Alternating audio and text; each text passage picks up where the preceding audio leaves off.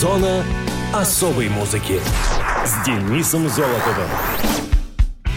Привет, это Денис Золотов. Вы в зоне особой музыки. Поздравляю всех-всех-всех с приходом весны. Ну, у кого-то весна, а у кого-то и Новый год вообще-то. У древних римлян, например. Древний Рим отождествлял пришествие Нового года с началом работ на полях. Праздник у них носил название Сатурналии в честь бога Сатурна. Необычной традицией праздника жителей Древнего Рима было совместное застолье хозяев и рабов. Богатые одаривали бедных, неимущие также готовили символичные подарки, фрукты, цветы и ветви зеленых растений. С 1 января праздник начал отмечаться лишь в 46 году до нашей эры. Его перенес великий римский император и полководец Юлий Цезарь. В этот день граждане Римской империи приносили всевозможные жертвы богу Янусу. Первый день года для них считался благоприятным. Именно с него начинали вестись наиболее важные дела.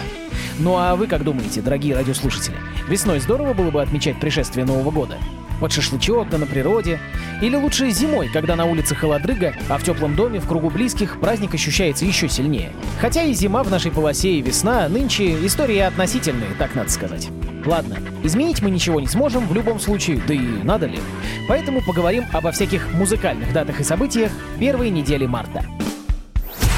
Мус-именинник. 1 марта 1944 года родился Роджер Долтри, британский певец и автор песен, наиболее известный как основатель и вокалист английской группы The Who. Роджер Гарри Долтри появился на свет в Хаммерсмитской больнице в Восточном Актоне, Лондон, в семье Ирен и Гарри Долтри. Отец в то время участвовал во Второй мировой войне и вернулся домой уже после рождения сына. Мальчик вырос в Актоне, где также проживали его будущие коллеги по группе The Who Пит Таунсенд и Джон Энтвистл. Долтри посещал начальную школу Виктория и среднюю школу Актона вместе с Таунсендом и Энтвистлом. Родители Роджера надеялись на его поступление в институт, но, будучи хулиганом, он заинтересовался набирающим популярность рок-н-ролл движением и забыл об учебе. Свою первую гитару он сделал самостоятельно из куска древесины и присоединился к скифл-группе The Detours, нуждавшейся в вокалисте. Когда в 1959 году отец купил ему настоящую гитару, Роджер занял место ведущего гитариста в группе и был исключен из школы за курение табака. Днем, несмотря на занятия, Долтри стал работать жестянщиком, а ночью выступать вместе с группой на свадьбах и в ночных клубах. Вскоре он пригласил в группу своих однокашников Джона Энтвисла и Пита Таунсенда. В то время в The Detours помимо Долтри входили барабанщик Дук Сэндом и вокалист Колин Доусон. Кроме того, после того, как Доусон покинул группу, его место занял Долтри, а Пит Таунсен стал соло-гитаристом. В 1964 году Сэндом был заменен на Кита Муна. В начале карьеры Долтри был лидером группы и часто, несмотря на свой маленький рост, метр шестьдесят пять сантиметров, использовал кулаки для поддержания своей власти. По словам Таунсенда, Долтри вел себя как хотел, и если вы спорили с ним, то обычно получали тумаки. Он также выбирал репертуар для группы из песен Beatles, артистов лейбла Motown Records, Джеймса Брауна и других рок-стандартов. В 1964 году музыканты узнали о существовании одноименной группы The Detours и начали обдумывать другие варианты названия. Таунсендом было предложено название The Hairs, а его соседом по комнате Ричардом Барнсом The Who. На следующее утро Долтри решил остановиться на втором варианте. Вскоре менеджер группы Пит Мейден переименовал коллектив в The High Numbers, чтобы сделать музыкантов частью мод-движения. Название ссылалось на футболки с изображением номеров, которые в то время как раз носили моды. Пит Мейден, кстати, написал для группы песни I'm the Face, Zoot Suit, вышедшие синглом. Однако он оказался коммерчески неуспешным. После того, как в одном из отелей музыканты познакомились с менеджерами Катом Ламбертом и Крисом Стэмптом, группа вернула себе первоначальное название The Who. Долтри давно известен как один из самых харизматичных фронтменов рок-музыки и славится своим мощным голосом и энергией на сцене. В 2010 году он занял 61 место в списке 100 лучших вокалистов по версии журнала Rolling Stone. В составе The Who Долтри получил премии Lifetime Achievement Award в 1988 году и Грэмми в 2001. В 1990-м он был введен в зал славы рок-н-ролла. Также он является командором Ордена Британской империи. Группа The Who считается одной из самых влиятельных групп 20 века. По всему миру было продано более 100 миллионов их записей. 14 синглов коллектива попали в топ-10 Великобритании в 60-е, 70-е и 80-е годы. Ее и слушаем в эфире. The Who. На этот раз песня «I Can't Explain».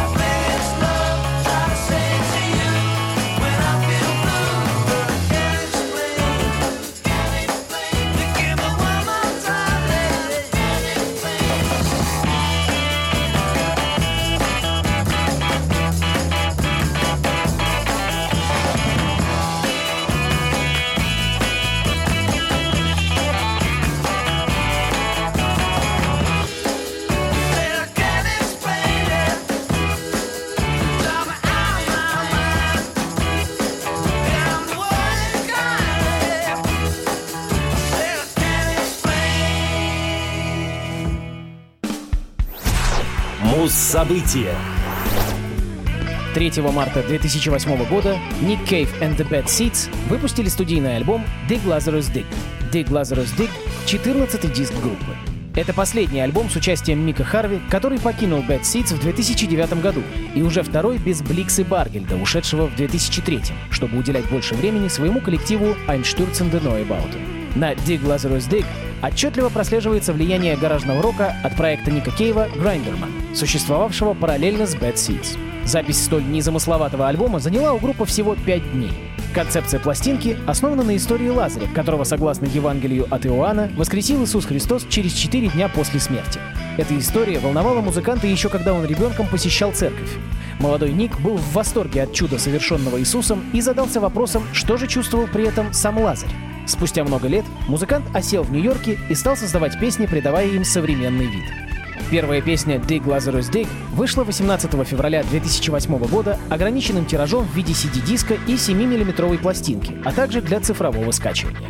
Следующая песня «More News From Nowhere», частично основанная на романе утопии Уильяма Морриса «Вести ниоткуда», вышла 12 мая. Третий сингл «Midnight Man» был выпущен 28 июля 2008 года. Полностью альбом вышел 3 марта 2008 в Великобритании и 8 апреля в США.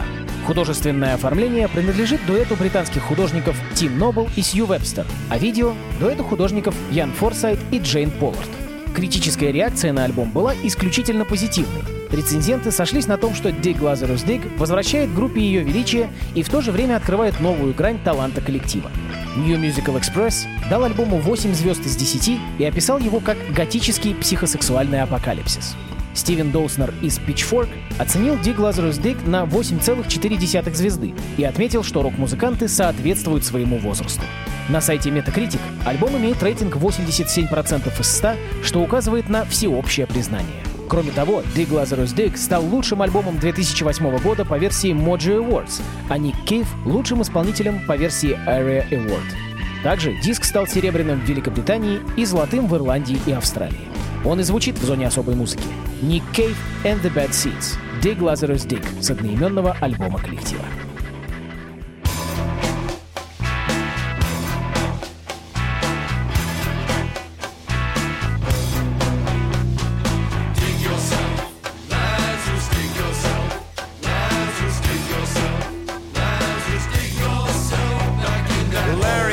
Nest up in the autumn branches. Built from nothing but high hopes and thin air. He collected up some baby blasted mothers. They took their chances, and for a while they lived quite happily up there. He came from New York City, man, but he couldn't take the pace uh, and thought it was like a dog eat dog world. Then he went to San Francisco, spent a year in outer space with a sweet little San Franciscan girl. I can hear my mother wailing and a whole lot of scraping of chairs.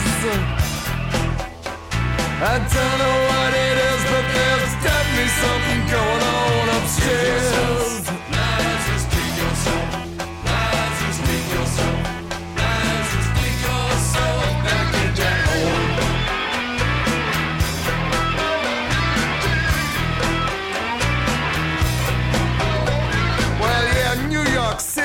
He had to get out of there.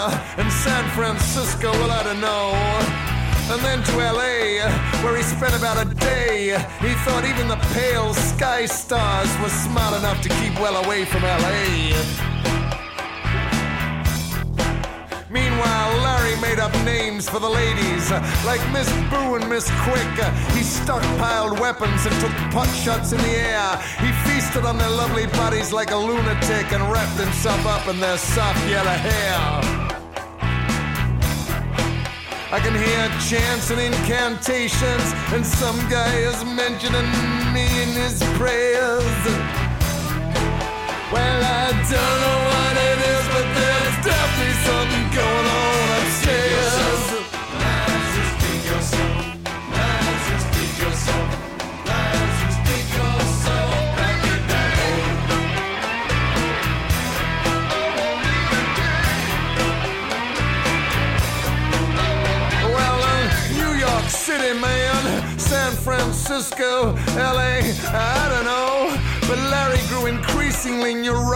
obscene. I mean, he, he never asked to be raised up from the tomb. I mean, no one ever actually asked him to forsake his dreams. Anyway, to cut a long story short, fame finally found him. Mirrors became his torturers. Cameras snapped him at every chance. the women all went back to their homes and their husbands with secret smiles in the corners of their mouths. He ended up, like so many of them do, back in the streets of New York City, in a soup queue, a dope fiend, a slave, then prison, then the madhouse, then the grave. Oh, poor Larry. But what do we really know of the dead? And who actually cares? Well,